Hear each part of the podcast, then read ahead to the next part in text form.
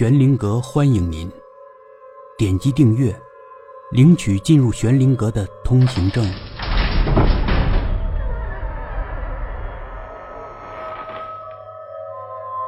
龙公主，第八集，经理就不再管关涛，他又开始勘察现场，真险呐！副经理赞同经理，是险，只差一点正好劈在小关身上了。经理瞧了一眼坐在地上的关涛，披在他身上，那他肯定就玩完了。是，那一定的。经理拍了拍关涛的肩膀：“小伙子，这个灯箱啊，就由你来做了，你可以随时报价。”关涛倒没什么反应，副经理却喜形于色了。我刚才啊，大骂了一顿那个广告公司。经理说。干啥事儿呢？这灯箱质量也太差了，就差那么一点点啊，就要害死你了。是，他们灯箱质量太差了。广告公司的老总听我这么一说，也吓坏了。他向我承诺，今年这个广告牌的租赁费给我打五折，要不我才饶不了他呢。经理说。关涛慢慢的恢复了正常，他站起来。裤子上的灰也顾不得拍掉，就开始东张西望。小伙子，你在看什么呢？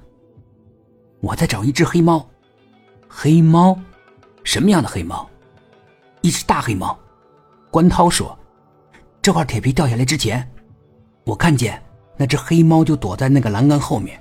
栏杆后面现在是空无一物，在他们的视野范围之内，他们也没有发现那只黑猫。”你眼花了吧？关涛当然没有眼花，就是从那只大黑猫嘴里救下他他老婆，他怎么会不认识那只大黑猫呢？但现在黑猫就是消失的无影无踪了。也许干了坏事以后，黑猫就躲起来了。小关，我们经理已经决定让你接下这个广告灯箱了，不砍你的价。副经理说，他当然也是给经理听的。免得经理反悔，但经理的性格怎么会反悔呢？他确认了这事儿，你可以随时报价给我。关涛还是不太有所谓，他的注意力在别的地方。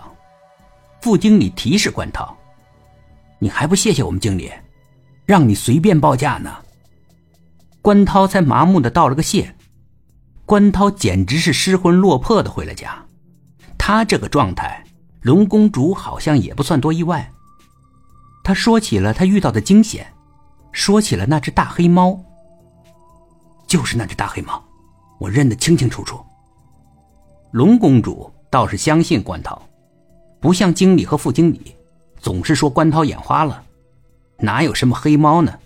反正他们两个连根猫毛都没看到。龙公主皱皱眉，奇怪。那只黑猫怎么一直跟着你呀？是啊，是好奇怪。我坐了公交车，又换了人家的轿车，但是在到达那个广告牌时，居然还是看见了那只该死的黑猫。龙公主在思考：你知道那只黑猫是什么来路吗？龙公主摇摇头，不清楚。那只黑猫差点吃了你，你还不清楚它是怎么回事啊？你可是龙王的女儿，你应该知道的。龙公主继续摇头。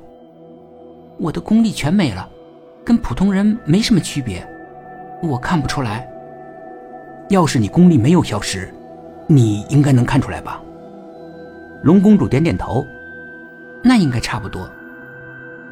反正，那只黑猫肯定有些邪门。我一看见那只黑猫，我的毛孔都竖起来了。我就感觉到有点不对劲儿，那块铁皮掉下来的时候，我才能下意识的滚到一边。龙公主瞧着关涛，她有不同的看法。也许是那只黑猫救了你。